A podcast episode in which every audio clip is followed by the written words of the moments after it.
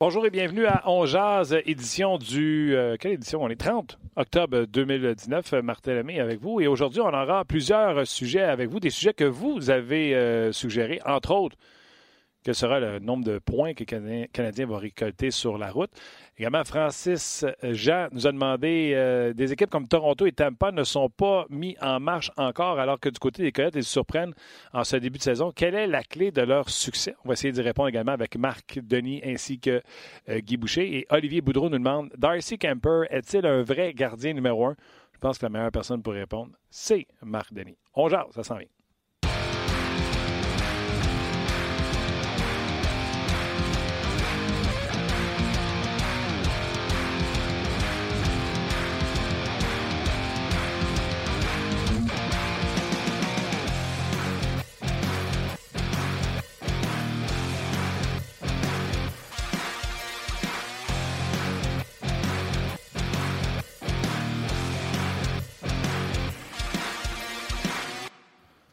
Bonjour et bienvenue à Ongeaz, édition du 30 octobre. Luc Danseau, salut. Salut Martin. Ça va bien? Oui, merci, toi aussi. Excellent, excellent.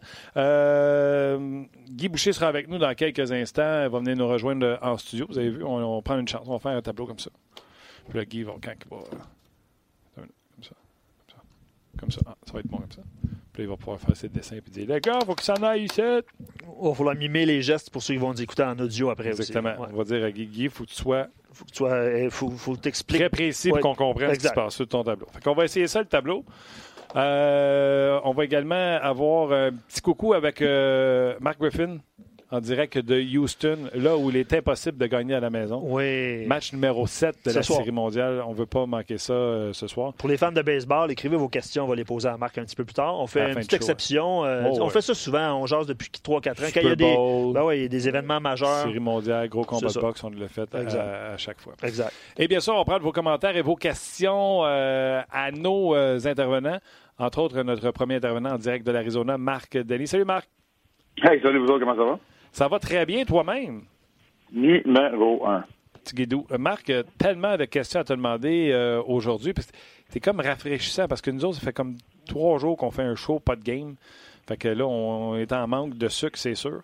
Mais la première question, il nous vient d'un auditeur, puis on l'a dit en ouverture de show. Qu'est-ce qui fait le succès des Coyotes de l'Arizona en ce début de saison, alors que des équipes qu'on attendait dans le haut du classement, comme Tampa, Toronto, n'ont pas de succès?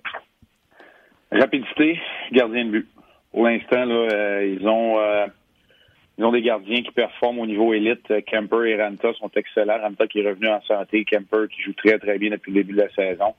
En fait, depuis le 1er janvier, il fait partie de l'élite, au même titre que les. Euh, écoute, son nom n'est pas compliqué. Là, quand tu regardes les, le taux d'efficacité depuis le 1er janvier, c'est Bishop, Price, Vasilevski, puis Kemper qui est dans le milieu de tout ça. Matt Murray, je pense aussi qui est là. Tu sais, c'est ça. C'est ce niveau-là qu'il a atteint. Puis, quand je te dis rapidité, c'est deux des équipes les qui excelle le plus en transition depuis le début de la saison qui s'affrontent ce soir. On n'est pas habitué de dire ça des, euh, des Coyotes de l'Arizona, mais, euh, mais c'est le cas. Ils ont, ils ont des joueurs qui jouent de façon très rapide, puis ils ont des jeunes qui ont évolué. Euh, L'évolution, on en parle un peu. Je pense que c'est un bon exemple pour, euh, pour le Canadien. Je suis pas en train de comparer le Canadien au, au, au Coyote, mais tu sais, Dvorak est rendu à 23 ans, joue mieux. Schmaltz est rendu à 23 ans, joue mieux. Gardner est à 23 ans, joue mieux. Tu sais, tu des joueurs qui ont pris le, le, step, en bon français, qui ont amélioré cette équipe-là juste par leur maturité et leur compréhension du jeu. Fait que ce sont les deux éléments là, qui, pour moi, on pourrait dire trois avec l'évolution des jeunes, qui euh, le développement qui fait que cette équipe-là connaît un bon début de saison. Et il y avait un paquet de jeunes dans cette équipe-là jadis, et on les a échangés, ceux qu'on ne croyait plus. Euh, tu sais, nous, on en a un ici en Max Domi, ça a bien viré pour euh, le Canadien de Montréal. Je pense entre autres à Perlini qui a rechangé d'adresse cette semaine. Tous ces jeunes joueurs qu'on attendait, puis qu'ils n'ont pas livré la marchandise ou n'ont pas livré à la hauteur de ce que les Coyotes, eux, voulaient, on les a laissés partir. Oui, puis c'est peut-être le même sort qui pourrait attendre Christian Fisher, par exemple. C'est des jeunes, mais on en avait tellement. On avait un pool de jeunes joueurs euh, je vais être honnête, là, je fais vraiment beaucoup mes devoirs, tu le sais. C'est le pool de. Je sais qu'à l'attaque, ils sont corrects, ils sont encore corrects pour plusieurs années, mais est-ce qu'à la défense, on a un pool de jeunes joueurs intéressants? Je ne sais pas. Parce que c'est pas une défensive qui est nécessairement jeune, celle des Coyotes.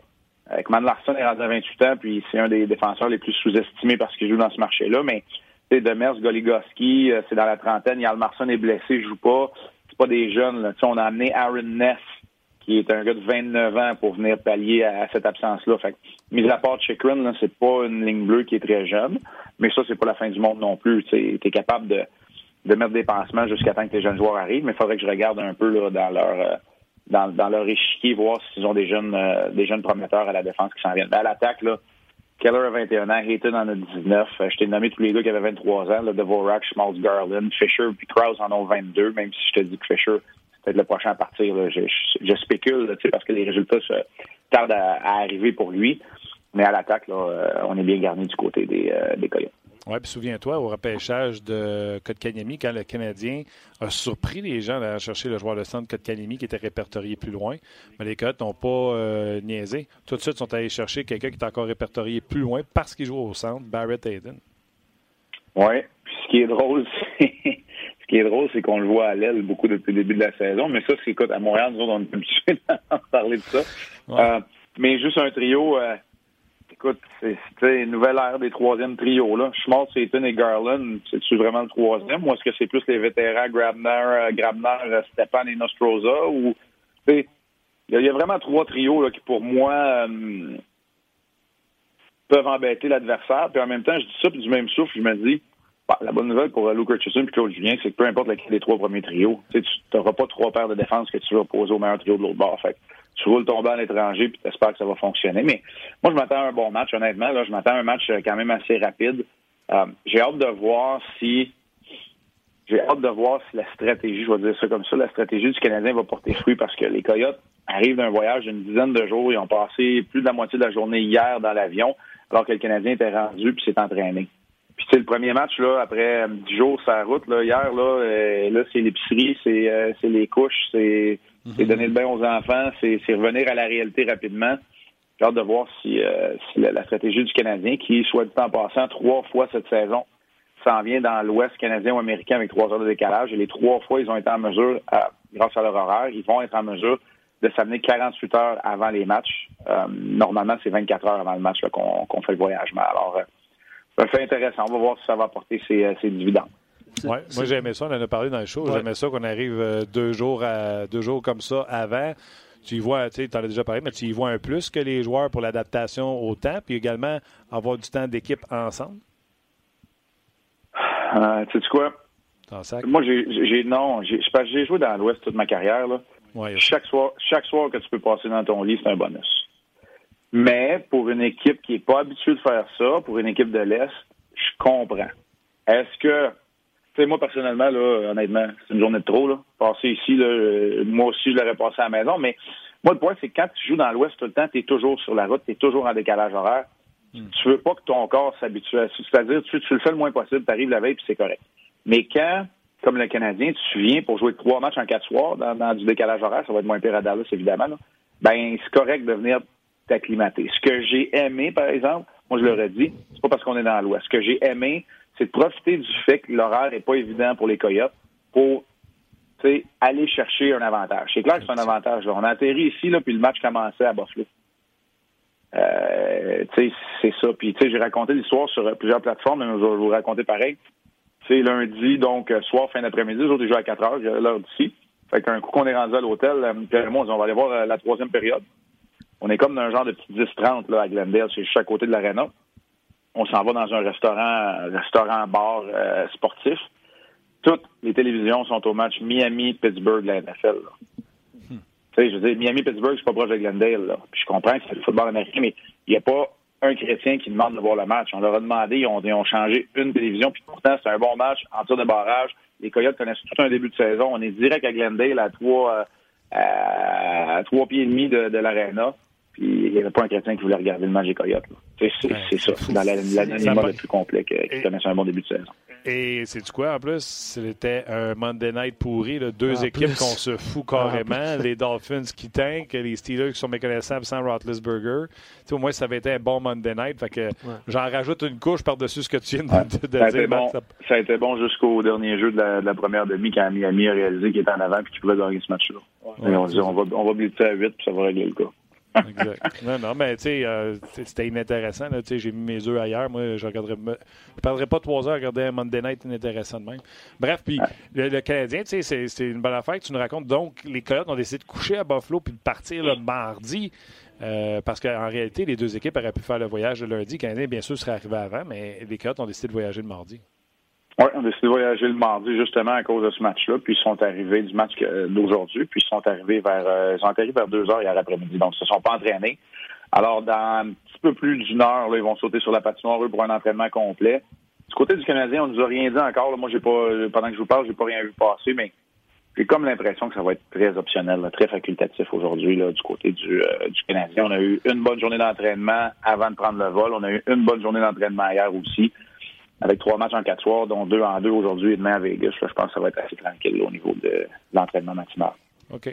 C'est le fun, pendant que vous parliez, il y a plusieurs questions qui, euh, qui sont apparues sur nos pages. Euh, je reviens sur les Coyotes parce qu'il y a des bonnes questions sur les Coyotes. Euh, entre autres, entre autres Phil Kessel, est-ce que parce qu'il est arrivé en, grande vedette là, à Arizona, puis je pense que sa production offensive, je pense qu'il y a juste six points depuis le début de la saison. Sylvain, il se demande est-ce que, est-ce que Phil Kessel aide les Coyotes depuis le début de la saison?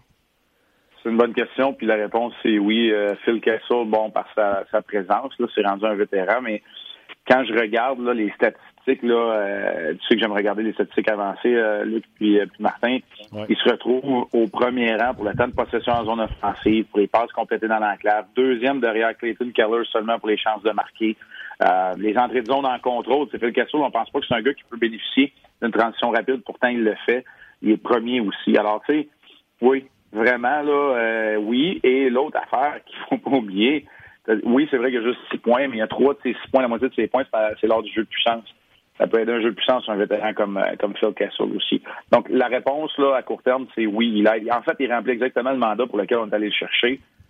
je te dirais à peu près la même chose d'un vétéran comme Soderbergh puis, euh, puis Grabner aussi. c'est des gars qu'on est allé chercher justement parce qu'en avant, c'est jeune, puis que là, tu veux les entourer de la bonne façon. Fait que la réponse c'est oui, même si euh, tu sais, c'est pour ça que oh, c'est drôle là, parce que Kessel aujourd'hui puis Pacioretty demain, ce sont des joueurs qui, bon, les statistiques, qui trouvent pas nécessairement le fond du filet, mais c'est des joueurs qui remplissent quand même le rôle qu'on leur demande. Alors, euh, c'est une excellente question. Puis, tu sais, je vais être honnête, puis je vais le répéter, puis je le dis souvent, puis je sais que les gens vont le prendre de la bonne manière, mais moi, j'en regarde du hockey, j'en regarde les soirs, j'en regarde en masse, puis c'est impossible de c'est sûr que les Coyotes et Vegas, c'est pas les deux clubs que j'ai vu le plus à cause qu'ils sont dans l'Ouest parce que tu vois pas tout le temps les matchs puis tu regardes pas puis tu peux tomber dans le piège de dire ah il joue mal parce que je le vois pas dans les highlights, tu sais.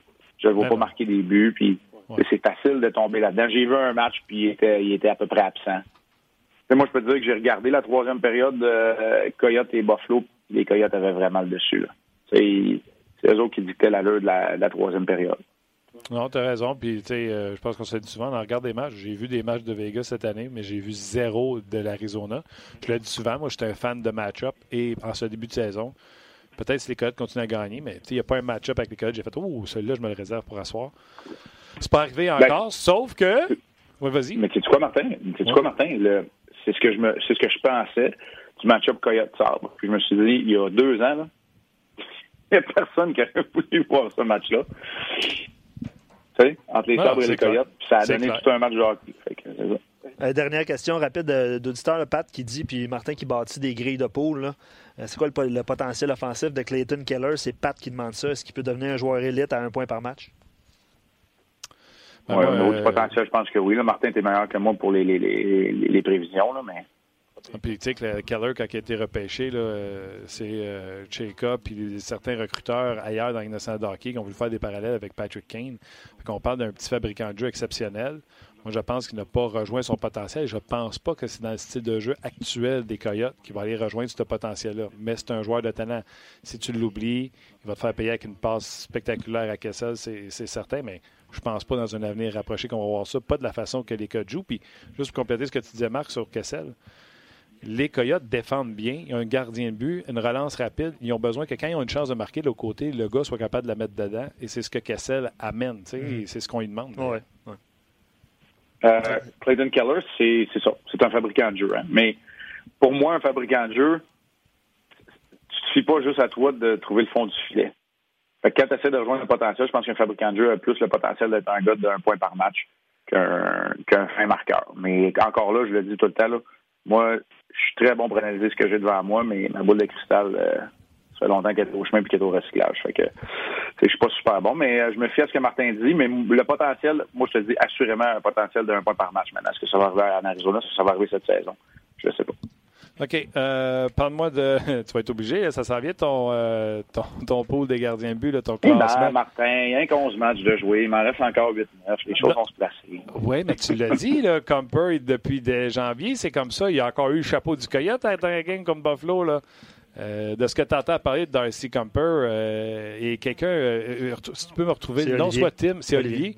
Olivier, demandait est-ce qu'on peut qualifier aujourd'hui Darcy Comper de gardien de but, de légitime gardien de but numéro un dans la Ligue nationale de hockey? Oui, oh, oui. Il oui, il est rendu là. c'est sûr qu'avec Ranta, ils ont un one-two punch si Ranta est en santé. Je ne serais pas surpris de voir Ranta jouer non plus. Là. Ce soir, il y a une fiche immaculée de quatre victoires, aucune défaite contre le Canadien. Je n'ai pas encore la confirmation, on va le voir tantôt. Là. Mais oui, oui, oui. Moi, je pense qu'il est maintenant un gardien de but.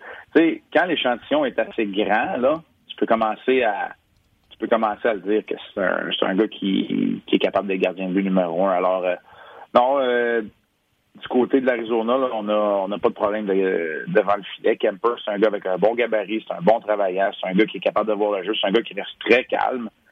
Et c'est un gars, moi je l'ai regardé en entrevue après le match justement contre Buffalo, je trouve qu'il y a des allures de Jean-Sébastien Giguère un peu je trouve que les expressions un peu, ils lui ressemblent calme un peu comme lui. Euh, puis j'entends dire que c'est un très bon compétiteur.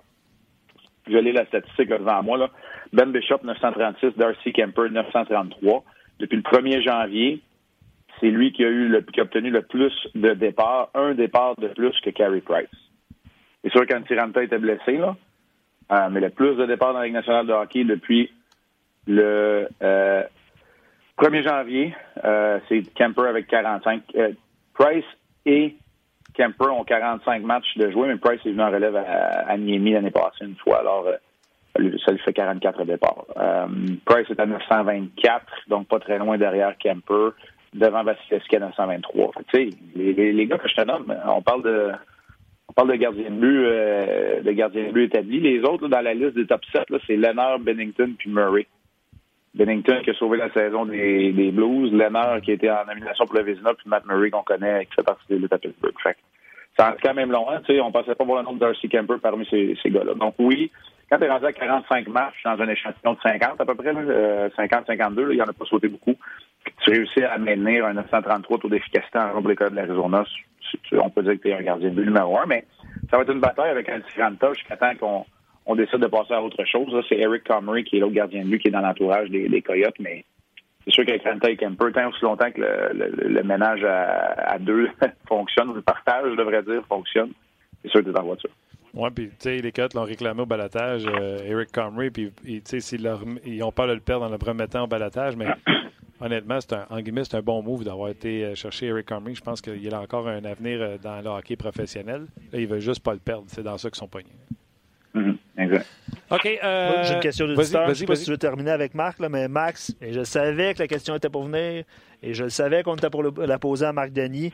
Max pose la question pour les deux matchs en deux soirs. Est-ce qu'on va voir Keith Kincaid à un moment donné ou est-ce que c'est Carey Price qui doit jouer les deux matchs? je contexte pas moi. c'est Max. Eh, écoute, euh, moi, là, je vais, je vais mettre ça dans une perspective plus élargie. Euh, tu reviens pour jouer mardi à domicile contre les Browns, c'est sûr que Price, tu veux qu'il soit devant le filet. Right? Tu sais, c'est ton, adversaire, ton rivaux, tes rivaux de, division, puis c'est un match à domicile. Moi, je pense qu'aujourd'hui, ça fait aucun doute, c'est Price qu'il faut qu'il soit devant le filet. Après ça, là, que quelqu'un joue à Vegas ou à Dallas, j'ai pas de problème à ce qu'on, je dirais pas improvise, mais que qu'on regarde comment le match de ce soir se déroule. Mais, tu sais, je le dis puis je le redis, Hey, Carey n'a gaulé 9 sur 11. Je sais que le monde va ramener le 10 millions et demi, puis il faut qu'il joue, puis c'est le meilleur joueur de l'équipe, puis il faut qu'il soit devant le filet, puis tu une chance de gagner. On aurait gagné au Minnesota, c'était pas Kincaid. Ah oui, puis peut-être que les Leafs auraient battu le Canadien, c'était pas Chilson non plus, mais euh, au bout de 82 matchs, tu vas bénéficier du fait que Kincaid ait obtenu une vingtaine de départs. Là, pour l'instant, il n'est même pas à un rythme d'une vingtaine de départs. Donc, Ça, c'est ma longue réponse pour te dire que quand je considère que moi, personnellement, puis encore là, le monde peut arriver dans, dans, une heure puis dire c'est, c'est Kincaid ce soir, là. Mais moi, je veux Price devant le filet aujourd'hui en Arizona, puis mardi à Boston. Ça, j'en démarre pas. Pas à Boston, mais à Montréal contre Boston. Ça, ça j'en démarre pas. C'est, c'est la semaine. Tu regardes ça à la semaine. Ça veut dire que les deux autres matchs, si Price n'est pas trop défié aujourd'hui, tu sais, le Canadien n'arrivera pas super tard à Vegas. Il va arriver très tard, pas loin de 4 heures du matin à Dallas après le match de Vegas. Ils vont avoir une journée de congé avant d'affronter les Stars. Peut-être que c'est là que tu donnes le départ à, à, Kincaid pour permettre à Price de se reposer après avoir joué deux en deux. Moi, ça, j'aurais pas de problème avec ça. OK. Mais, mais j'ai pas d'informations. À date, à date, je, te dis, tu sais, des fois, je vais dire, oui, j'ai une petite information, gage un vieux deux, là. Ça, là, c'est, là, c'est Marc Denis qui donne son analyse, puis son impression, puis son expérience de quand il jouait. Moi, c'est comme ça que je le verrais. Fait que je comprends un peu Claude Gien de pas vouloir annoncer ses couleurs pour l'instant. Mais moi, ce serait pas négociable. C'est Price ce soir, c'est Price à Montréal contre Boston. Après ça, je dirais à mes, assistants coach, donnez-moi de l'info. Qu'est-ce que vous voulez? Qu'est-ce que vous voulez? Comment vous pensez? Voulez-vous voir Price à Vegas ou vous voulez voir euh, euh, Kincaid euh, à, Vegas ou on, il va deux en deux puis Kincaid va à Dallas? Moi, c'est comme ça que je ferais ça. c'est des clubs de l'Ouest. Moi, c'est comme ça que je le ferais.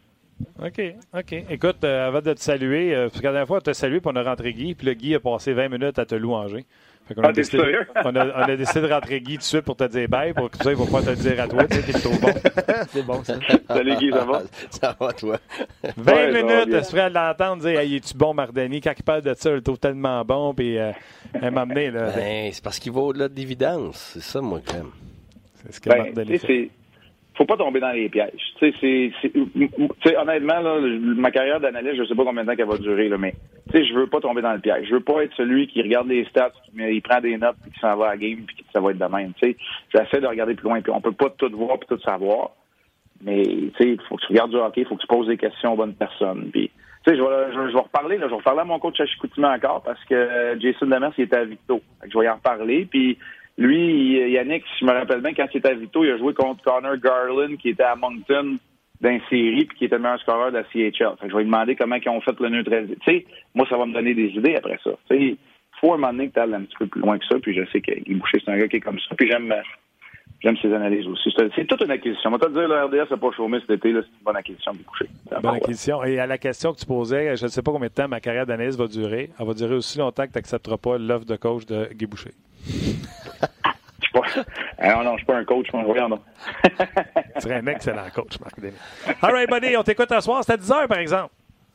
Oui, c'est à 10 h, puis là, faites pas le saut. Il n'y a pas d'avant-match, rien. Euh, regardez votre grille horaire, là, RDS, RDS2. Il y a le septième match de la, la Série mondiale aussi.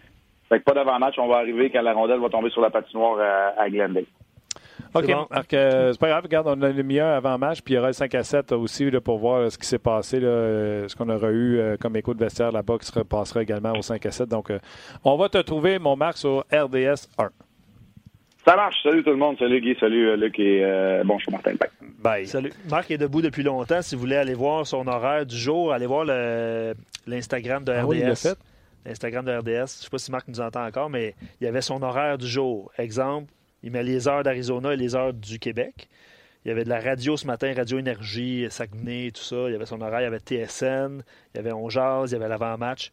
Allez voir ça, c'est pour vrai. Là, Marc, il veut être riche, c'est ça?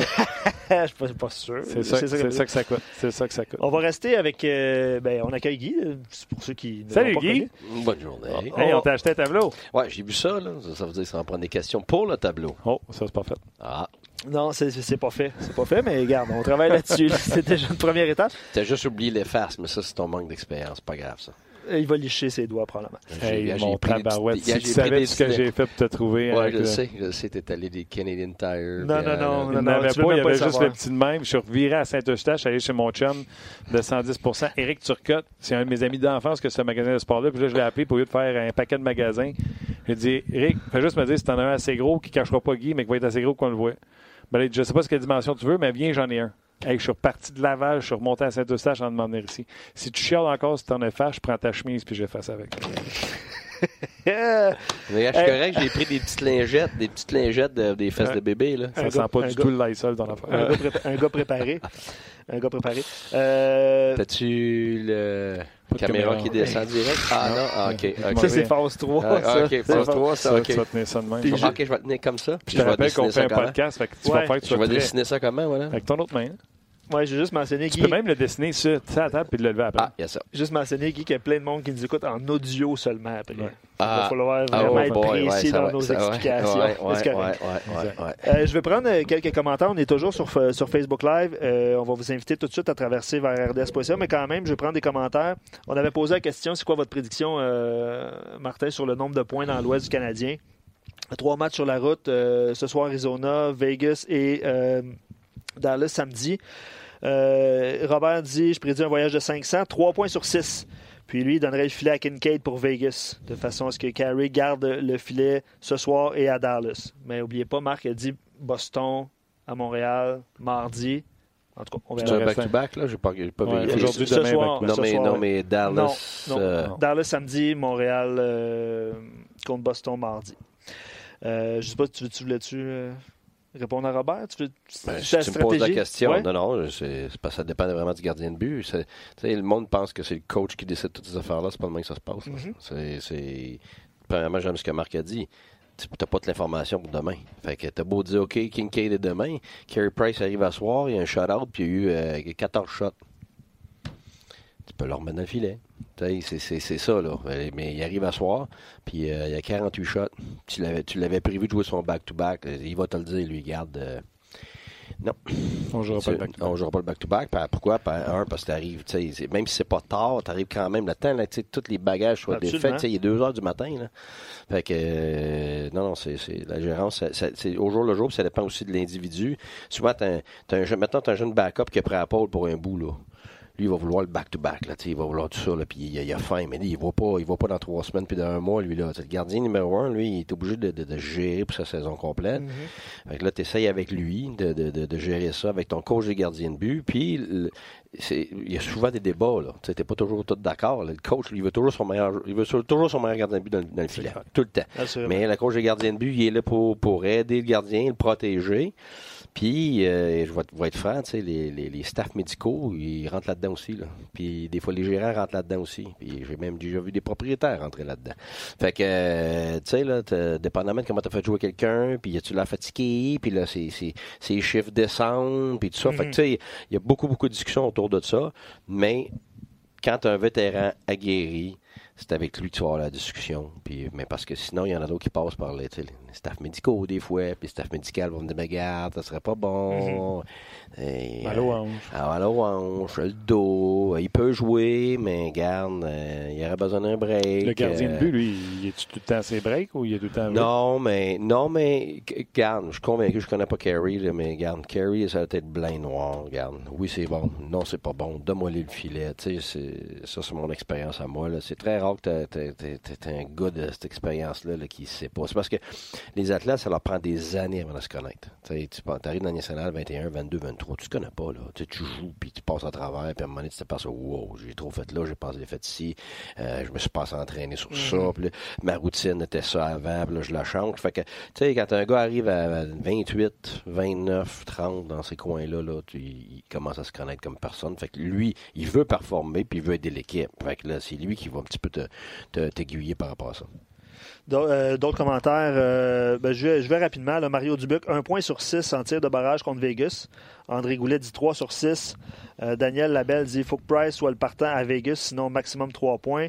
Et des plus optimistes là, comme David Guittard, Richard Côté, dit- euh, ils vont d'une prédiction de, de 5 points sur 6. Puis une défaite en prolongation à Vegas. C'est assez précis comme, euh, Prédiction. comme prédiction. Jonathan, il dit euh, pourquoi pas les quatre matchs? Ça, on, on va voir. Puis, tu sais, j'aime beaucoup l'expression un match à la fois. Là. Ça, ça, je pense que ça s'applique pas mal euh, Ah, non, dans non, cette une circonstance-là. Euh, D'ailleurs, Claude Julien était plus clair là-dessus que Michel Terrien l'était. Michel Terrien, ça semblait vraiment dessiné d'avance. Il le disait, C'est cachait vrai. pas. Tandis que Claude Julien a toujours été public en disant on a un plan, mais il peut tomber à l'autre jour au lendemain. C'est ça que c'est. Un peu comme tu dis. Absolument. Euh, puis euh, sur notre page, on jase euh, GF. euh, non, Jonathan, il dit euh, 4 points sur une possibilité de 6, mais à 500, euh, il serait très heureux. Merci aux gens de Facebook d'avoir été là. On poursuit la discussion avec Guy. On prend vos questions. Il y a des questions sur le tableau qui sont rentrées. Oh! J'ai vu ça Oh. sur rds.ca. On a des questions pour le tableau. Crayon. tu vas- on- tantôt, on va, on va répondre à ça. Puis on va aller faire un petit tour euh, du côté de Houston, rejoindre euh, Mark Griffin un petit peu plus tard. Oui, absolument. On On raccroche. raccroche Facebook. Toi, tu raccroches. Non, c'est toi. Non, c'est Tim. OK. Tim Merci, raccroche. Merci, Tim. Tu, tu vas-tu euh, zioter ça, le match numéro 7 de baseball? Je vais être dans la voiture, puis après ça, je vais être en train de coacher ma fille à Ottawa. La réponse à ça, c'est non. Je regarde pas beaucoup de télévision. Je regarde les matchs en différé, puis je les enregistre, puis tout ça. là, mais... Trois enfants, euh, puis je reste à l'autre bord d'Ottawa. Coach pas cette année pour être avec eux autres, que t'as besoin d'être avec eux autres. Oui, oui, oui, mais parce que ma fille euh, joue junior majeur pour les filles. là. on se promène à Washington puis Winnipeg, puis euh, toutes les fins de semaine, on est parti. On était à Plattsburgh fin de semaine passée, on était à- au, au Vermont, on revient. Fait que, tu sais, c'est c'est quatre jours par Ah semaine. C'est quatre jours par semaine. C'est Ah bon, ouais, c'est le- tout positif. Va falloir, va falloir te téléporter comme la technologie à l'antichambre euh, la semaine passée avec euh, Philippe Dano qui était en entrevue au Centre Bell, mais qu'on a vu se téléporter sur le plateau de l'antichambre. Je sais pas si tu as vu ça, Martin? J'ai ça. vu, euh, j'ai juste pas cliqué sa vidéo, mais j'ai vu, c'était marqué sur Facebook comment on a fait C'est ça. ça, exact, exact. OK. Donc, Guy va falloir le téléporter à un moment donné. Puis euh, j'espère, j'espère, Alex, que ça a répondu à ta question. Euh, qui Guy prend pour la victoire du septième match euh, Washington-Houston? Il était curieux. Ouais. J'espère que ça a répondu à la question. C'est un peu pour ça que j'avais posé la question, mais regarde, on a la réponse. Underdog. On a tout le temps pour l'underdog. Fait que c'est qui l'underdog? Je pense que c'est les Nationals. Ouais, qui ont gagné là, tout leur match à, à à Houston. l'étranger. ouais, exactement. Ça, sera- ça va être un match de fun. Moi, j'enregistre les deux. Je vais regarder le base. Écoute, on parlait d'horaire de Marc. Là. Euh, depuis 5h30, je fais la radio matin, le podcast, la radio après-midi, le 5 à 7. Après ça, c'est la première de Maxime Martin, mes chums. Maurice sort son show. C'est la première à soir. Fait que j'ai dit oui. Il y a, il y a. Série mondiale, match numéro 7, puis Canadien 22h. Fait que les heures de sommeil, demain, jeudi, soyez là. Ça va être drôle de voir les poches en dessous des yeux. Ouais, au, salaire, au salaire tu fais, c'est correct. Oui, c'est ça. Ça. ça compense. Ça compense. Wow. Est-ce que Le riche. de me place. tasser Hey. des couteaux. là. Le riche de la place, je pense que je vais y aller. Hey, euh, euh, ouais, les- Question sur les tableaux, je, je garde ça en note? Non, non, vas-y, shoot. Tu Oui? veux en mettre un sur le tableau? Ben, Moi, j'en ai plein de questions. Là. OK, mais vas-y, puis j'en répertorie deux. Là. Moi, Vas-y. j'ai plein de questions pour Guy. Là. Deux, deux questions, puis je me rends une. Ouais. Ouais, ouais. Mettons qu'on peut régler ça en 20 minutes. là. Oui, Ok, non, oui, non. OK. Euh, les gars de l'Arizona. C'est le même coach que l'an passé. Mhm. Pourtant, tu regardes l'alignement. Je peux te le montrer. là. Oui. C'est pas les gros chars. là. Pourquoi ils ont du succès? Marc a parlé de. Un peu comme le Canadien, c'est pas nécessairement une équipe rapide, mais c'est une équipe qui joue rapidement, transition, euh, excellente transition, transition rapide, etc. Qu'est-ce que les Coyotes font qui fait qu'ils sont bons? Ben, c'est clair. Premièrement, leurs deux, gardiens de but, il y en a un qui est 9,33, puis neuf- l'autre est 9,22. Tu sais, on parle d'alterner ici à Montréal, ça, là-bas, ils se posent pas de questions. c'est, un flip le 25 cents, puis t'as, ton, t'as le gardien qui va faire la job. Écoute, euh, quand t'as ça, t'es dans tous les matchs. Fait que ça, c'est un. Une autre raison majeure, puis moi, c'est, clair que c'est, ma raison principale, c'est la qualité de leurs défenseurs. C'est la défensive, la, la, je dirais, la plus sous-estimée de la Ligue nationale. Euh, quand on jouait contre eux, j'en revenais pas de voir euh, le gap, la gap, Le gap. c'est ça. l'écart, euh, l'écart défensif. Écoute, ils sont exceptionnels. T'as de la misère à sortir de ta zone. En zone 1, tu reçois une rondelle, t'as un défenseur d'en face, t'as pas d'espace, t'as pas de temps. Ce qui fait qu'ils ils sont euh, continuellement en train de ralentir ou d'arrêter l'adversaire avant même que ça commence. Fait qu'ils s'évitent beaucoup de zones défensives. Euh, il se crée beaucoup de revirements. Fait que, puis avec, fait que peu importe ton offensive, quand tu crées des revirements, euh, tu vas avoir de l'offensive. Puis en plus, tu es, à 200 pieds de ton gardien de but. Ça te donne la possibilité de, fatiguer l'adversaire sur trois périodes à, cause de ça. Puis leurs sorties de zone avec les défenseurs sont, très simples, mais très efficaces. Puis ils, refont les mêmes choses. C'est pas une équipe très créative, mais on en a parlé hier. Qu'est-ce qui est extraordinaire, c'est de faire des choses ordinaires à répétition avec constance. Ça, c'est extraordinaire. C'est une équipe qui fait ça. Euh, dans le fond, on parle vraiment, c'est ce que je pensais, on parle vraiment d'un top 4 à la défensive qui fait une différence. Tantôt, Marc en a parlé, ils ont perdu un défenseur euh, pour les blessures, puis ont été obligés de faire appel à Aaron Ness. Mais leurs quatre premiers défenseurs jouent en moyenne 25, euh, 25 minutes. Présentement, ils sont privés de Jan Marson. Mais si on prend Chikrin, Ekman Larson, Goligoski et Jason Demers, c'est tout 25 minutes. Ouais. Fait qu'en partant, tu as 50 minutes de jouer, Oui, c'est tous des gars qui sont capables de faire la transition. C'est tous des gars qui sont assez intelligents pour lire le jeu, pour fermer le jeu, tout ça. Fait que c'est un impact gigantesque. Tu sais, honnêtement, si tu me demandes comment tu commences ton équipe, tu es gardien de but, puis pas un. Avant, c'était un plus un backup. C'est plus vrai, ça. C'est plus vrai, ça. C'est un numéro un, puis un backup qui, qui est un bon backup. Là, tu cherches pour être numéro un. Oui, qui cherche, exactement. Qui ambitionne, qui pousse. Là, tu sais, idéalement, si tu en bas de 915, oups, ça commence à pas être assez bleu national, mais euh, 915 et plus de backup backup. Garde, ces deux choses-là, là, tu commences ton équipe avec ça. Après ça, tu étais top 4 défenseurs. Puis après, tu regardes tes centres. Fait que, tu sais, eux autres, euh, oui, probablement au centre, c'est plus, plus faible un peu. Mais ils ont, ils ont la base solide. Moi, je prendrais ça n'importe quand. Puis après ça, tu bâtis ton offensive. Après, regarde, Vegas l'a montré. Gardien de but, quatre top défenseurs, puis quatre lignes de joueurs qui n'étaient pas supposés des vedettes. ils se sont développés, puis ils ont, Carlson a commencé à faire des buts, tout ça, mais t'es un joueur de quatrième ligne dans l'autre équipe. Là. Puis, tu sais, à Floride, il ne pensait pas que Marchessault viendrait bon comme ça. Il n'est plus là. Fait que, tu sais, ça a été quatre lignes, un petit peu comme eux autres sont formés, l'Arizona en ce moment, là, de ce que tu me montres là. Euh, ils ont quelques gars avec des noms. Tu sais, euh, Castle a un nom, euh, pas Castle, mais ouais, c'est ça, Castle. Puis, tu le jeune Keller, tout ça, mais c'est beaucoup plus par relais, là, une ligne, deux lignes, trois lignes, quatre lignes qui font ensemble que, qui sont capables de, de, de, faire des bonnes choses sur, une base constante. Puis en plus, en désavantage numérique, il y a un gars qui nous a dit qu'il était bon la preuve qu'ils avait copiés que ça marchait pas. Tu veux-tu en parler? Tu veux-tu faire des dessins? Eh ben, ben, moi, j'attends une question pour un dessin. Qu'est-ce qu'ils font bien, l'Arizona? C'est euh... Lucky Luke, moi, là. Ouais. Mais il y en a qui veulent qu'on joue au C'est donc Lucky Luke, ouais. Non, mais l'Arizona, l'an passé, il était premier en désavantage numérique. Cette année, ils sont 21e. Le Canadien mm-hmm. en arrache son 30e. Fait que eux aussi, puis encore là, l'échantillon est court, on était à peu près à 10-12 matchs dans une nationale de hockey. Fait que je présume que le temps qu'on s'ajuste, ça va revenir. Ça ne veut pas dire que présentement, les Sharks de San Jose, qui sont pourris dans tout, sauf en désavantage numériques, seront premiers à la fin de la saison. Non, ben, non, absolument pas. que C'est long, les saisons. Je sais que tout le monde panique après 10 matchs, 12 matchs, puis tout le monde décide qui va finir où, puis euh, qui est série, puis qui n'est pas. Mais écoute, 82, matchs, c'est long, Simonac. Là. OK. La différence entre euh, soit leur jeu de puissance à eux autres, au Coyote, ce que le Canadien fait, ce que toi tu faisais, ce qu'il devrait faire, Comment tu dessinerais ça, toi? Mais un, avantage numérique? Désavantage numérique. Un.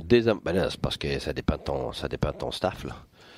Tu regarde, euh, je l'ai montré hier à 360. Je suis sûr que tu l'as écouté. Mm-hmm. tu t'es, bon, mais tu n'avais pas un beau touché, même. Ben, écoute, j'ai touché, j'ai touché un peu à ça. On a montré du vidéo. Puis là, je suis en train de préparer des capsules où on va expliquer les différents styles de désavantages numériques. Bon, on le voit-tu comme faut ici? Là, là, tu, là évidemment, tu as, ton échec avant en zone offensive, après ça en zone neutre, puis ta ligne bleue. les gens, ils prête pas attention à ça, mais c'est énorme. C'est deux tiers de ton désavantage numérique habituellement. Si tu es capable de tuer ça là, ben. Dégarder en dehors de ouais, Oui, ben oui, ben oui. Puis ta ligne bleue, c'est les meilleures équipes, euh, c'est très dur de rentrer à la ligne bleue. Mais les questions habituellement sont toujours pour la zone défensive. Comment tu joues ça, pis ça. Mais c'est parce que je te dirais, là, as Mais là, en partant, là, les, quand ils rentrent en avantage numérique, là, la fameuse passe arrière pour faire que la défensive, pour avoir un gars qui drop pass, le drop pass, ça s'arrête-tu ou faut-tu vivre avec? Euh, c'est très, très, très dur à arrêter. Mais c'est parce que ça dépend. Si l'autre équipe le fait, mais qu'elle a des joueurs moyens à l'arrière, euh, c'est sûr que là, tu plus de chances de les arrêter. Mais si tu vraiment des, des joueurs de, mettons, Toronto qui fait une passe à Marner en arrière, ou euh, Pittsburgh, tu vois Crosby monter avec Malkin de l'autre côté, euh, garde, la vérité, là, c'est que tu les arrêtes pas souvent. C'est pas, pas, pas parce que t'as pas de plan, c'est parce que, regarde, t'expliquer, là, je sais pas si on peut le voir ici. Oui, on le ah voit. Ouais. Vas-y, garde-toi. Si on le voit pas, on va le bouger. Bon, OK. Fait que, disons que c'est ta zone offensive. Euh, bon, les sorties de zone de l'avantage numérique, tu as tes, tes deux, deux, ailiers en haut, euh, ou, ou première ligne bleue, parce que tu peux les faire faire différentes choses. option A, B, C, mais je ne veux pas rentrer dans toutes les options, les affaires de base, OK? Fait que ce que tu demandes à ton défenseur, c'est de prendre le plus de glace possible. T'essayes de te rendre à ligne, à ligne minimum ligne bleue ou la ligne rouge. OK, tu demandes ça, j'aime ça. OK, OK. Pourquoi? Ben parce que ce que ça fait, que ça recule, euh, ça recule la défensive. Ça veut dire que des défenseurs, premièrement, tu stretches Continue. Il y a quelque chose. Euh, il y a quelque chose qui... Ah, une connexion. je ne sais pas, il y a une connexion. J'ai peut-être touché la connexion. OK. Alors, euh, parce que tu as des, des, des stretches qu'on appelle, deux gars, des post-up, OK, des gens qui sont stationnés ici à ligne bleue, ce que ça fait, tu n'as pas le choix d'honorer ça avec tes deux défenseurs. Tu es d'accord? Oui. Parce que sinon, c'est un, une passe, ils sont partis en échapper. Euh, alors, ces gars-là sont rendus flat-foot, right? Tu me suis, là? Oui. Je peux, je patine pas son style. Pas. Bon, fait que déjà, tu en as déjà deux qui n'ont pas de vitesse pour venir te chercher. Là, après ça, peu importe comment tu vas faire ton désavantage numérique, des fois, tu vas en faire euh, un premier, après ça, tu as un balayage d'un deuxième qui vient. Des fois, c'est un 1-3 flat, ça veut dire que tu mets ton attaquant ici, puis tu mets ton autre attaquant là, qui vont fermer leur gap. Habituellement, tu demandes à tes quatre gars de, de venir fermer l'écart défensif, mais là, tu peux pas. C'est pour ça que tu mets des stretches là. Tu dis, ouais, mais ils bougent pas, ces gars-là. Oui, mais tu pas le choix de les honorer. Parce que si tu es en avant de ça, puis ils coupent, ils bougent. Ouais. Il est en échappé. Tu me suis? Toujours. OK. Moi, je suis là. Bon, là, ce que ça fait, c'est que, étant donné que tu as ton premier qui va sortir, tu vas avoir de la pression sur lui, mais il, il s'en vient de reculons ou il s'en vient vers son territoire. Tu me suis? De face, ouais. Alors, ce joueur-là aussi vient fermer ce qu'il a fermé. L'autre. Alors, qu'est-ce qu'on a à partir de ce moment-là? Alors, on peut effacer ça ici, c'est qu'on se retrouve avec quatre joueurs défensifs qui sont arrêtés ou pratiquement arrêtés. Alors, c'est pour ça que tu as les deux joueurs qui viennent de l'arrière, en retrait, et plus la passe est longue, plus ça fonctionne. Plus la passe en retrait est longue, est longue plus ça fonctionne. pas juste un, un back pass, là, tu laisses la rondelle là. Non, parce que si, regarde, pourquoi ça fonctionne, c'est parce que les autres, là, ils prennent tellement de vitesse en arrière. là. La passe est longue, c'est parce que tu es, capable de te rendre loin. Si tu capable de te rendre loin, ça veut dire que les autres ont plus d'espace, puis les autres sont encore plus flat-foot, sont encore plus arrêtés puis immobiles. Ce qui fait que quand tu arrives avec tes joueurs, tes deux joueurs, meilleurs joueurs, des Crosby, puis des McDavid, puis tout ça, tu n'es même pas capable d'arrêter McDavid en ayant un bon écart défensif avec lui. Mais toi, si tu lui donnes tout ça, Avec, du- avec, un avec, élan. avec, ouais, avec un 40, euh, quoi, c'est 40 km heure qui va, lui, là, 42 km heure. Fait que là, c'est pour ça que c'est très difficile. Si je fasse ça, m'en t'es rendu avec ton, ton, ton propre défenseur qui a fait la passe en arrière. Puis là, s'ils en viennent à 100 000 à l'heure, là, les autres sont flats. Qu'est-ce qu'ils font? Euh, si t'en vas direct sur lui, il est cuit. Il va te déjouer en deux secondes, il va faire la passe. Fait que toi, Ouais. t'es complètement éliminé. Boum, comme ça. Fait que tu viens d'éliminer un. Lui, il est flat-foot. Lui, il s'en vient avec 100 000 à l'heure. Lui aussi, ils sont, fait qu'ils sont tous arrêtés. Fait que ce que ça fait, puis t'as- t'as souvent des gars qui vont couper. Ce que ça fait, c'est que tu d'attaquer l'espace entre les deux. Le défenseur n'a pas le choix d'honorer ça. Ça laisse ton côté, ce qu'on appelle un kick-out. Ça veut dire le joueur euh, sur le côté, donc tu le kick, ça veut dire tu, tu la passes finalement au joueur à l'extérieur. Alors lui, après ça, tu es obligé de refermer sa gabe. L'attaquant pas de vitesse. Fait c'est là que c'est difficile à, à gérer. Fait que donc, le but de ça, c'est de créer une longue distance pour donner le plus de vitesse à tes joueurs. Puis étant donné qu'il y en a deux, ben quand il y en a un qui, est mis en échec, il passe à l'autre, l'autre à 100 000 à l'heure. Fait que c'est, beaucoup plus facile de percer ça. Avant que tu fasses ça, là, moi, je suis dans ton bureau, je t'assiste en coach avec toi, puis je te dis, hey, euh, j'ai eu une idée, j'ai pensé à ça hier, j'ai une idée pour essayer de contrer ça. Oui. Tu l'essayes en dessin puis t'en jases dans le bureau, Ben oui. ou, ou tu l'essayes en Toujours. pratique pour voir. Fait que, je te donne un exemple. Là? Toujours. T'es face à rien. Tu sais, avais tes deux attaquants à la ligne bleue, à ta ligne bleue ici, puis un, mettons, à la ligne rouge, Mhm. puis tu disais qu'il était éliminé si l'autre était capable d'arriver. Si moi, mettons, je te dis, je comprends que mes défenseurs sont stables, là. Mhm. Quand là, mes attaquants reculent, Oui. si lui prend la place de mon défenseur, puis j'ai toujours mes trois fixes à la ligne bleue, puis mon défenseur s'en vient dans le milieu pour récupérer un chip dans la rondelle, qu'on, etc. appelle un, ce qu'on appelle un rover. C'est parce que tu vas quand même avoir juste un gars contre. là, quand tu joues contre ça, tu vas t'arranger pour avoir au moins deux gars à 100 000 à l'heure. Fait que euh, t'as drop, puis t'as dump avec l'autre qui coupe. Fait que euh, lui, Il pas- va arriver avant moi, même Ouais. si j'ai pris de l'avance. Ouais. Mais mettons, j'arrive avec cette idée-là, tu me Ouais. tu me l'as détruit dans le bureau ou on Ben, l'essaie c'est en pratique? c'est une question d'expérience. Des fois, tu vas arriver, tu sais, là, ça fait 22 ans que je coach, puis j'ai joué 22 ans. Fait que, il n'y a pas beaucoup de choses que j'aurais pas vues, là, tu sais. Puis il y en a, bon. À un moment donné, tu fais, oups, hey, ça, c'est une bonne idée. Il y a peut-être quelqu'un qui a quelque Ben chose de nouveau. oui, mais oui, mais c'est toujours ça. Fait que c'est pour ça que tu débats. Puis souvent, tu vas arriver avec une idée. Finalement, bagage, je l'ai déjà fait, ça. Puis ça n'a pas fonctionné. Oui, mais tu l'as fait pimp. comme ça? Oh, attends une minute. Des fois, là, c'est trois pieds à côté. Des fois, c'est une petite passe. Une autre Parce que moi, après ça, je te passe. dirais, au Ben lieu de jouer trois sur le large comme ça, j'essaierais de couper la glace en deux. Oui, mais c'est parce que ce que tu me dis, le problème avec ça, puis je l'ai fait, on appelait ça un rover, je l'ai fait junior, je l'ai fait dans la Ligue américaine, mais dans la nationale, tu peux pas, les joueurs étaient trop talentueux. Euh, je l'ai essayé, crois-moi. c'est que ton- ce que tu dis là, peu importe comment tu le mets, là, tu as toi rover, ça veut dire que tu as trois, t'as trois, les trois lignes de rempli plus ton gars en arrière. Ouais, mais ça, ça veut dire que tu lui as donné tout ça avant. Mènes-tu comment de pour vitesse? se donner du swing. Ben oui. Puis là, ce que tu fais avec ça, tu fais pas juste swinger deux gars, tu swings trois gars. Tu comprends? Fait que, Puis mon plan de dire demi-glace marche pas parce qu'il va venir porter un gars en attente fixe ici en attendant. Fait que tu es obligé de respecter ton défenseur. Pour ceux qui sont en audio, là, oui, exact. ça veut dire qu'il y a un gars sur le coin de la ligne bleue de chaque côté, ce qui fait qu'il étire la défensive. Il y a un défenseur qui les respecte, Donc, c'est ton milieu qui est ouvert avec un attaquant de reculon, là, euh, puis qui voit que qui voit euh, euh, McDavid s'emmener à 42 km/h. Puis des fois, je me dis, on est peut-être rendu là au hockey de dire penser outside of the box. tu sais. Bon, mais on On a toujours été là. Mais tu sais, Euh, tu sais, exemple, au baseball, ils sont rendus ouais. qu'ils font lancer des, des releveurs comme partant juste pour sortir les 3-4 meilleurs frappeurs. Oui. Puis après ça, mettre le partant pour qu'il laisse passer la tempête.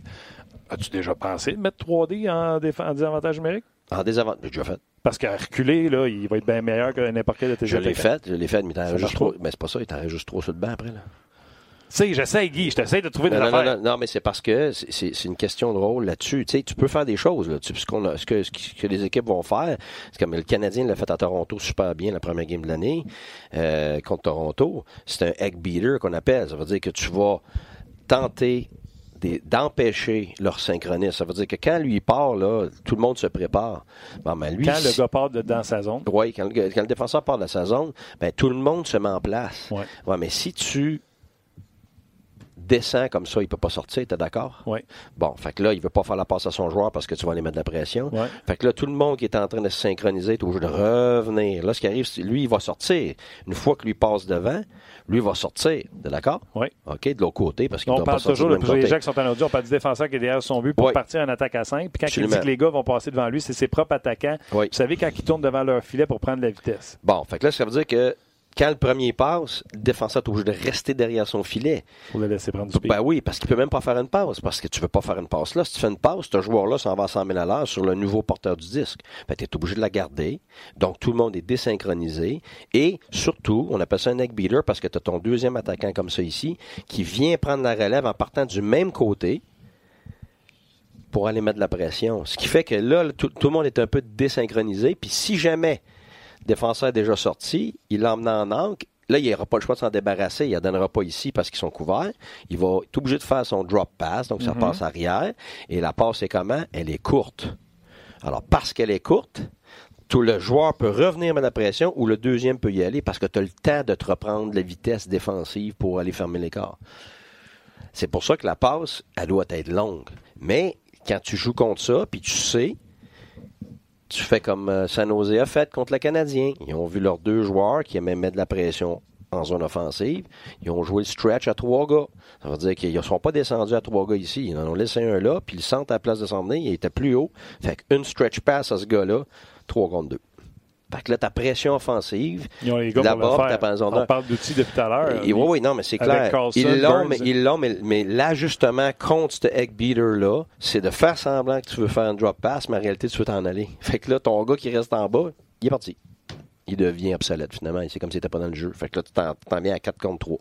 Mais ce stretch pass-là, tu fait pas avec euh, Weber. Tu vas en faire avec Carlson puis Burns. Tu- oui, mais tu peux la faire avec Weber. là. Ces gars-là sont capables de faire un stretch pass. Là. Mais c'est sûr qu'ils n'ont pas la même mobilité que s'il veut faire un stretch pass, puis finalement, tout le monde est tellement couvert qu'il ne peut pas s'en débarrasser. Ben là, c'est sûr qu'il faut que tu aies des habiletés individuelles pour te, pour te sortir du pétrin. Ça fait-tu du sens? Tout va bien. Je ne sais pas si ça suit. Je ne sais pas si mon tableau est à la bonne place. C'est Tout sûr. était bien. Euh, Tim a fait un job exceptionnel. Je vais te laisser le, le- le- le laver pour qu'il sèche pour le prochain coup. Il y a quelqu'un qui suggérait de le vendre aux enchères. Je ne sais pas si ça va être le cas. 10 piastres. Le vendre? C'est Sylvain. Moi, je veux prendre deux secondes pour dire encore à mon chum euh, Eric Turcotte chez euh, 110% Sport. Puis je ne fais pas une pub parce qu'il nous a prêté le tableau. Je fais une pub parce que c'est un chum qui nous a prêté le tableau finalement. On the Rush. Ouais, ouais, ça me fait plaisir. Ça me fait plaisir. Pour lui. Saint-Eustache. Euh, OK. Les stats avancées. Tu sais, on a parlé des avantages numériques, puis tu parlais des, euh, des défenseurs. Tu on a parlé de Tampa qui avait perdu euh, Coburn, qui avait perdu Strawman, Canadien qui a perdu Jordy Ben. Des fois, quand on les voit défendre, tu as ce que tu vois, puis il y a ce que les stats avancées vont donner. Tu, tu consultais-tu beaucoup les stats avancées? Ben, beaucoup. Moi, j'avais. Pas tous les jours. là. Ça, ça, ça, ça, ça te donne absolument rien. C'est comme Marc, ça revient à ce que Marc a dit tantôt. Ouais, puis pas juste Ouais. ça. Écoute, t'es débordé d'informations. ça. Ça arrive. t'es- t'es- t'es- stats à toi, tes stats de l'équipe, tes stats de la ligue, là, tes stats avancés. Regarde, là, à un moment donné, jouer, là? mon père, mon père c'est un actuaire, mais moi, j'ai pas été ici pour être actuaire. Là, à un moment donné, fait que, euh, si tu prends tes décisions juste par rapport à des statistiques, premièrement, tu manques l'essentiel qui est. Mais des fois, tu fais Qui est tes décisions par rapport aux intangibles et les individus. arrive tout le temps. Oui, oui, oui, non, ça c'est de sûr. voir s'il n'y a pas une stat qui Ça, c'est sûr. que, je- Ça, ce que c'est- j'ai S'il y a quelque chose là, qui, qui me, qui me dérange, là, puis ou qu'on a de la difficulté, ou le contraire, euh, moi, ce que je- ce qu'on dit au début de l'année, on établit, bon, voici les thèmes qui sont importants pour nous, qu'on va vérifier à toutes les X temps, puis on va voir s'il y a des tendances ou c'est... Souvent, là, ah oui, c'est des super stats, mais ça donne absolument rien. Ça te dit rien. C'est- C'est moyen comme résultat. Ce qu'il faut que tu, faut, faut- ce qu'il faut que tu regardes, c'est une, une tendance majeure après beaucoup de matchs. Là, tu- ça te donne une, impression réelle de ce que ça vaut, de ce que ton équipe est capable, as-tu des faiblesses dans telle, telle, telle chose. Je vais te donner un exemple. Tu, sais, tu parlais des défenseurs, quand tu changes de personnel des fois. Bon, la deuxième année à Ottawa, on avait perdu méthode.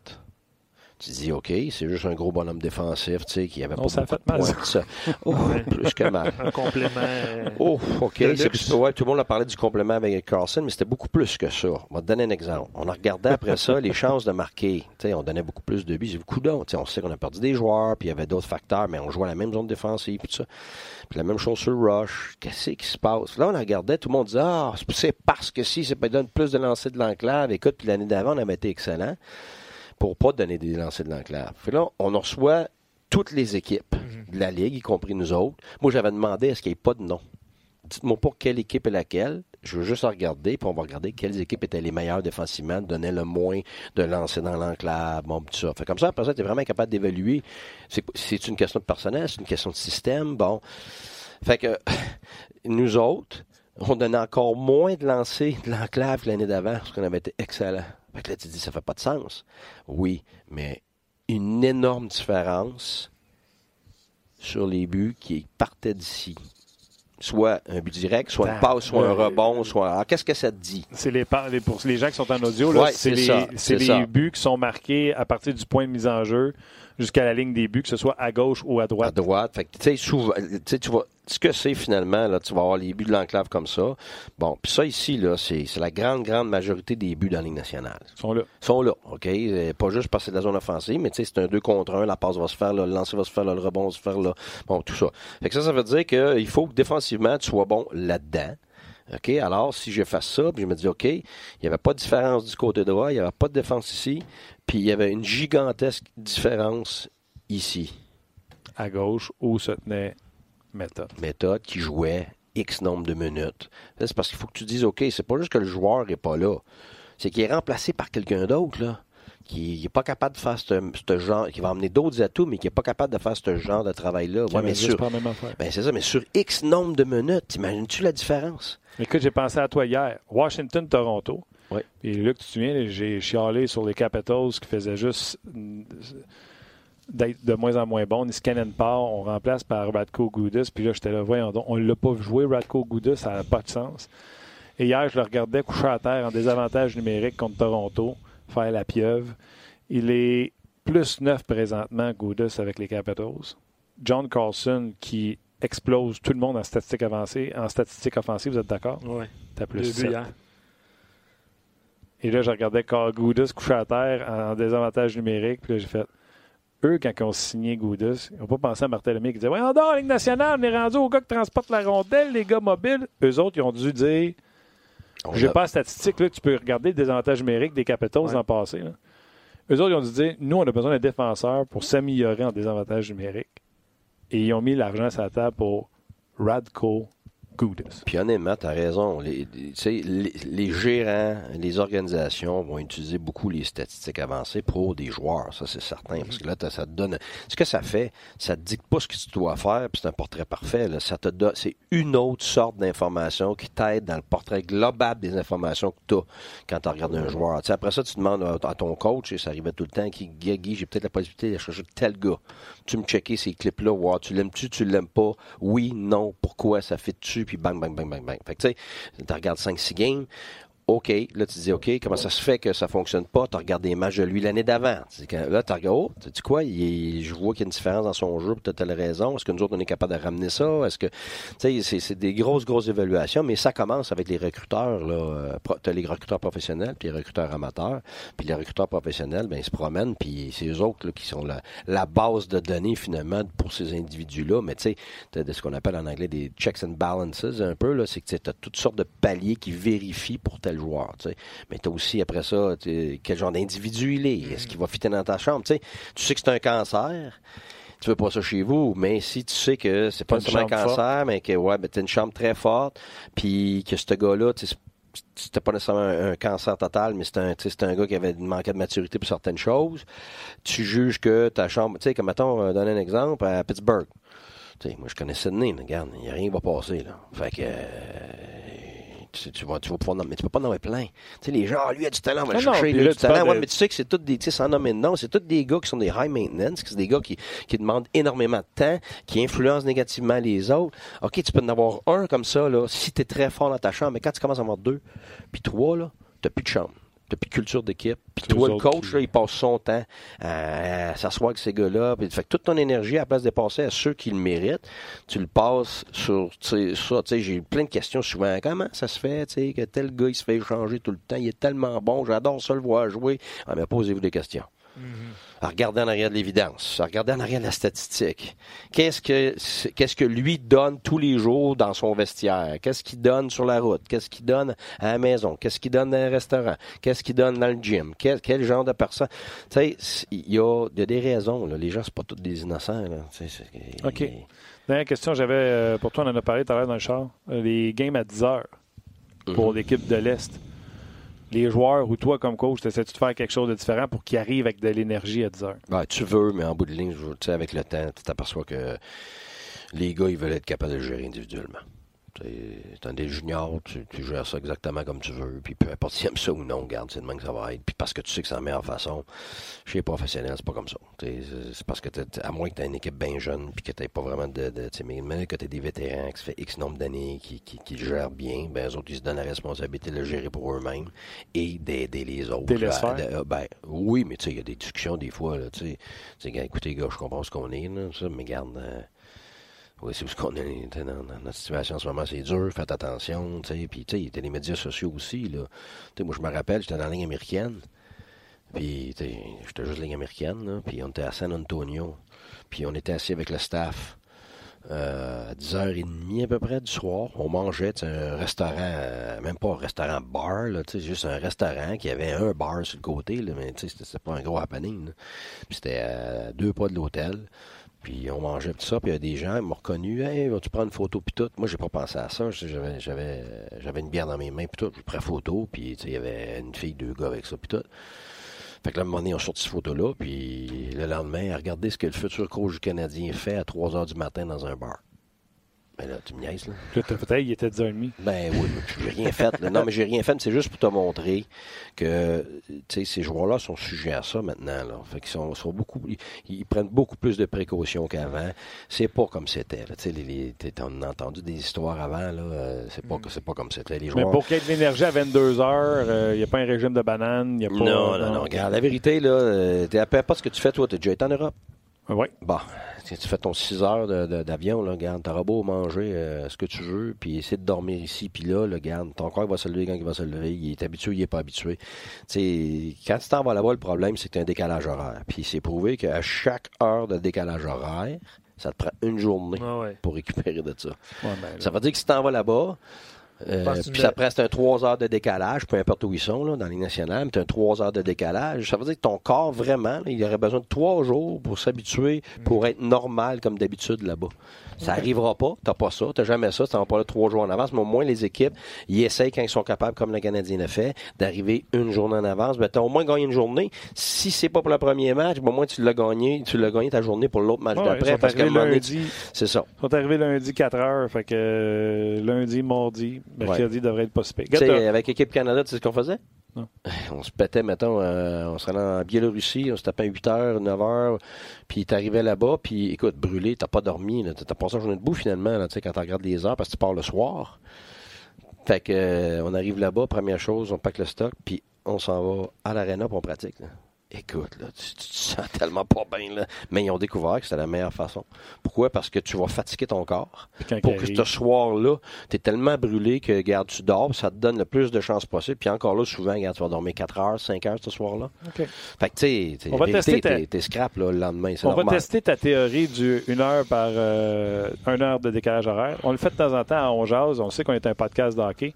Mais des événements comme la Série mondiale, le Super Bowl ou même un combat de boxe important, on fait toujours une encoche à programmation. Puis c'est le fun de la faire avec Marc Griffin. Salut Marc. Hey, salut! Ben, ça va combien de temps ça t'a pris de te remettre là, Houston? Là? Ah, une heure. Une, heure? journée. Une, une journée, c'était fait. Dans ta compagnie de Guy Boucher puis de Luc Dansereau.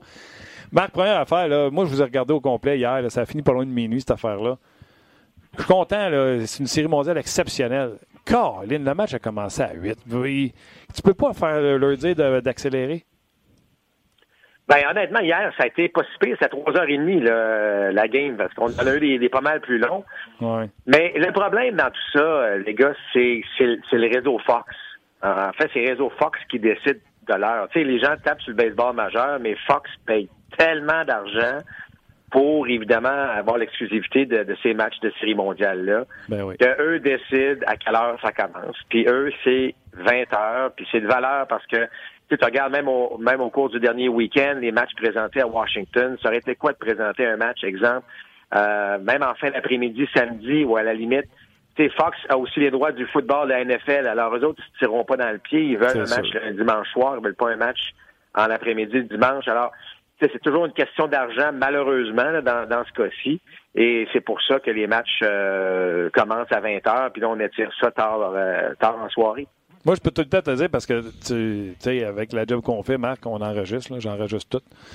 Euh, les pauses, c'est plus deux minutes. Dans la série mondiale, c'est, c'est du euh, 3-4 facile. Puis Verlander, entre chaque pitch, prenait au-dessus de 30 secondes la tabarnouche.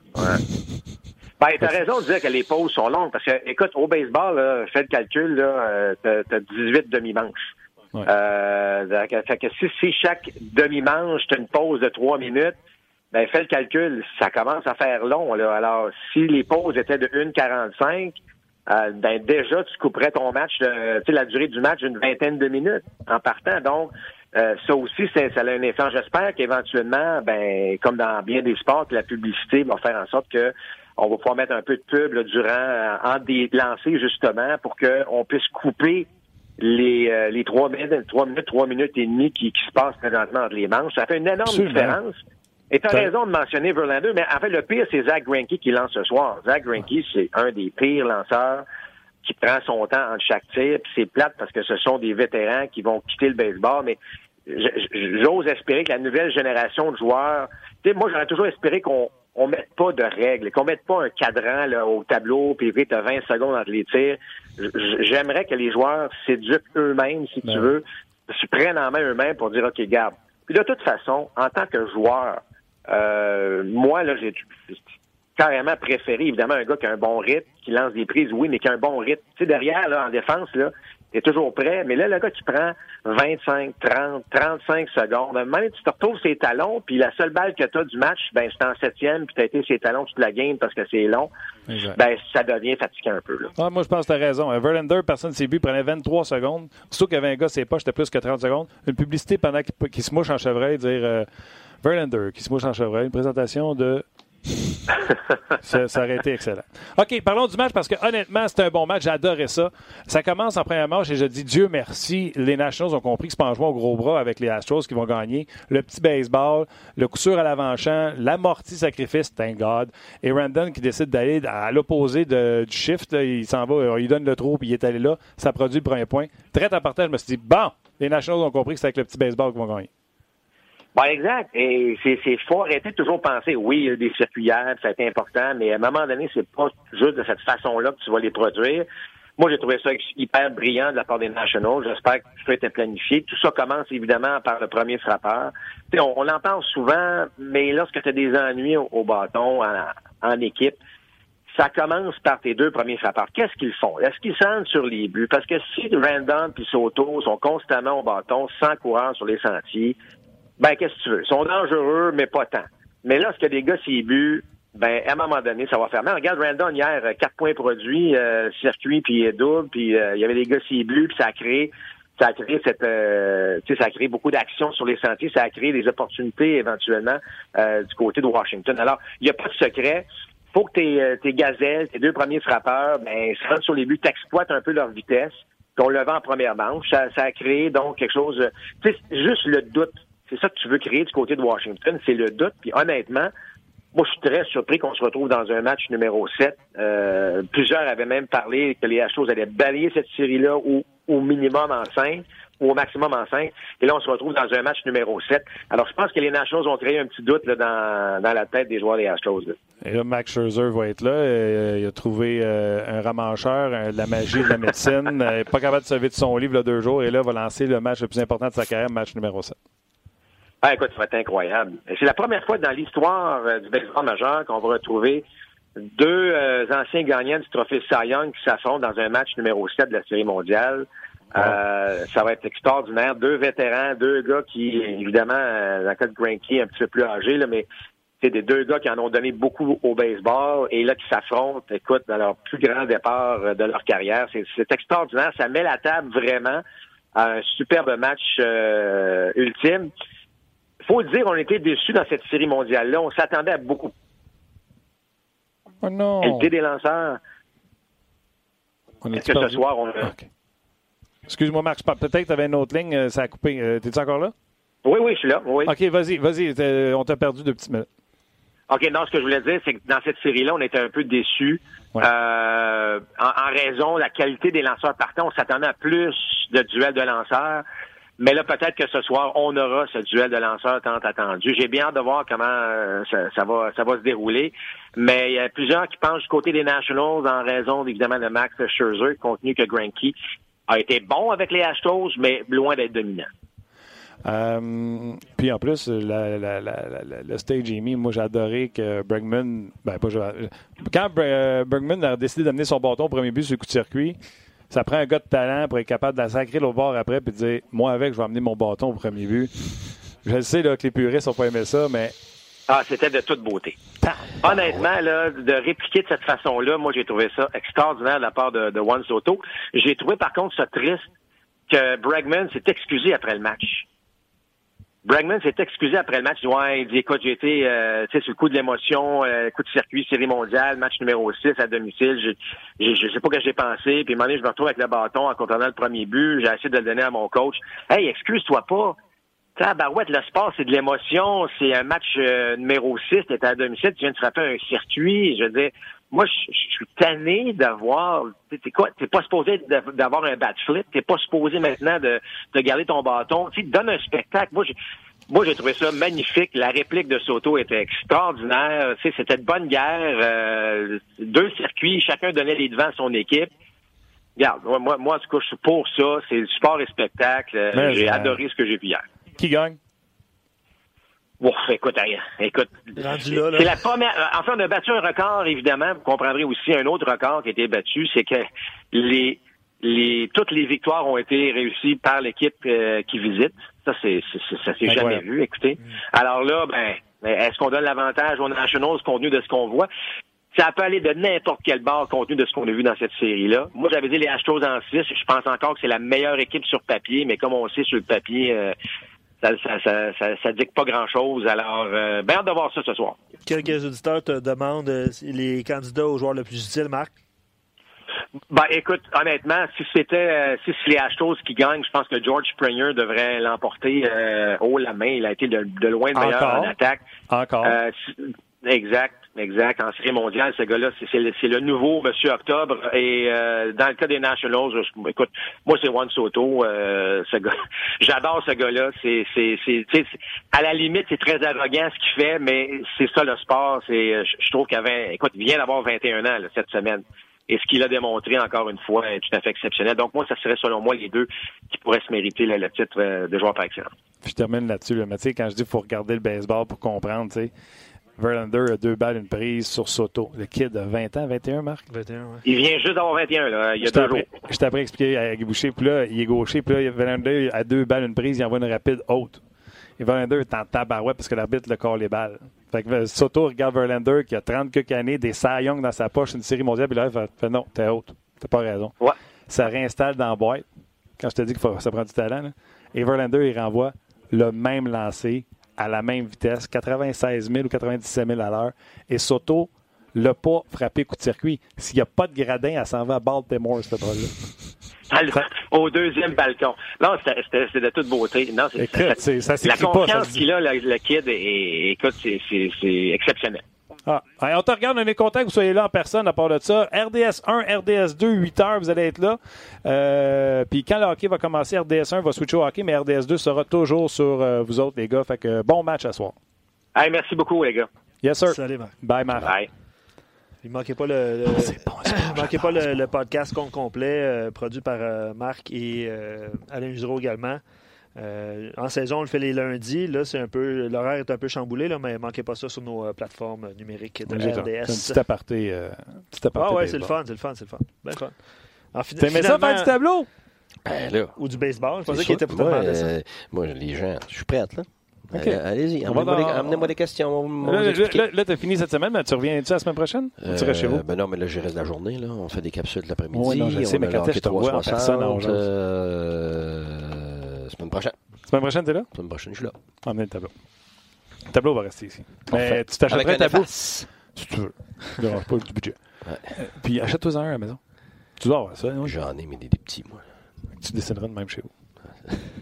Devant ton ordi. Non, mais regarde, je sais, moi, là, regarde, avec votre, euh, votre, votre show qui marche tellement bien, c'est sûr que vous avez un beau petit budget pour une caméra, là, juste là, qui va descendre, En fait, juste euh, ici, comme on a à d'un autre angle. Oui, oui. En fait, on change de studio aussi qui bientôt. là. Ah! Tim te Tim, fait dire. Tim fait dire euh, le budget pour la caméra au OK, plafond. OK. On peut mettre un téléphone cellulaire en haut. Ouais, on va mettre un téléphone. On va mettre- OK, on fait un deal. La journée que tu te mets une caméra en haut chez vous, on s'en met une ici. Ah, moi, c'est facile. On va être là demain. OK, gros merci d'avoir Bon été là. On vous souhaite un bon match ce soir. Je vous ai donné l'horaire pour ce soir. Merci à Tim euh, aux médias sociaux. Merci à Tim à la mise en onde. Merci à toi, Luc. Guy, merci d'être euh, passé en studio. Les gens apprécient beaucoup euh, ta présence sur le show et encore plus quand tu es en personne. 22h, manquez pas le match canadien. Coyote, nous on se rejase demain pour un autre show de On Jase.